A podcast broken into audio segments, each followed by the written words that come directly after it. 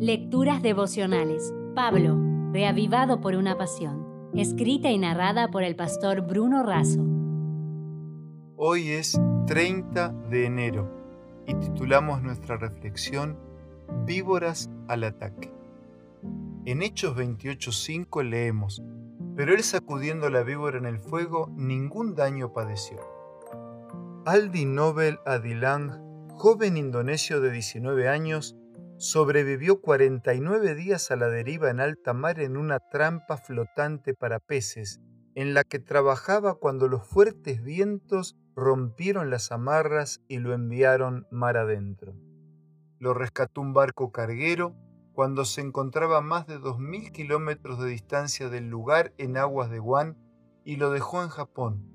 Durante su odisea tuvo que lidiar con la soledad, el miedo, la sed y el hambre tenía una Biblia y a ella y al Dios de la Biblia se aferró. Después del rescate, volvió con mucha alegría al seno de su familia. La Biblia habla de otro naufragio que dejó a Pablo y sus compañeros de navegación en Malta, una isla rocosa a unos 100 kilómetros de Sicilia, Italia.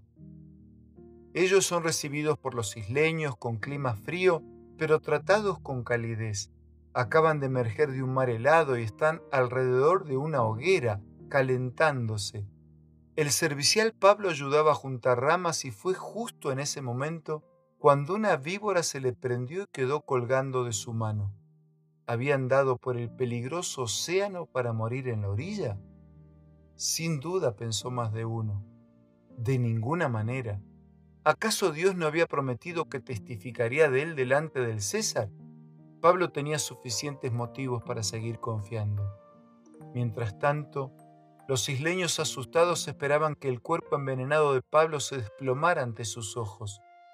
Pensaba que estaban en presencia de un gran malhechor todavía encadenado y que habiéndose salvado del naufragio, era alcanzado por Dique, la diosa del Olimpo, hija de Zeus, que personificaba la justicia moral.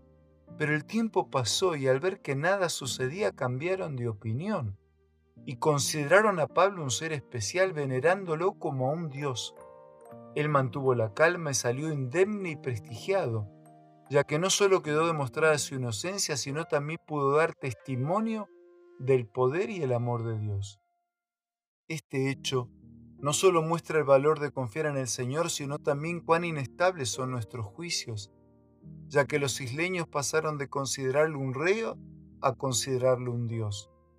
Por causa de Pablo todos fueron muy bien tratados y suplidas sus necesidades durante los tres meses que permanecieron en aquel lugar. Como expresa Elena de Huay, Pablo y sus compañeros en el trabajo aprovecharon muchas oportunidades de predicar el Evangelio.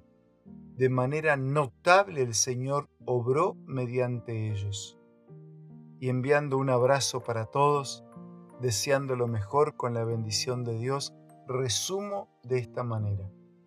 El compromiso de Pablo con la misión y la esperanza era tal que nada podía detenerlo. Bien lo dijo Václav Havel, la esperanza no es la convicción de que algo saldrá bien, sino la certeza de que algo tiene sentido independientemente de cómo resulte como Pablo, cumplamos siempre el propósito de Dios.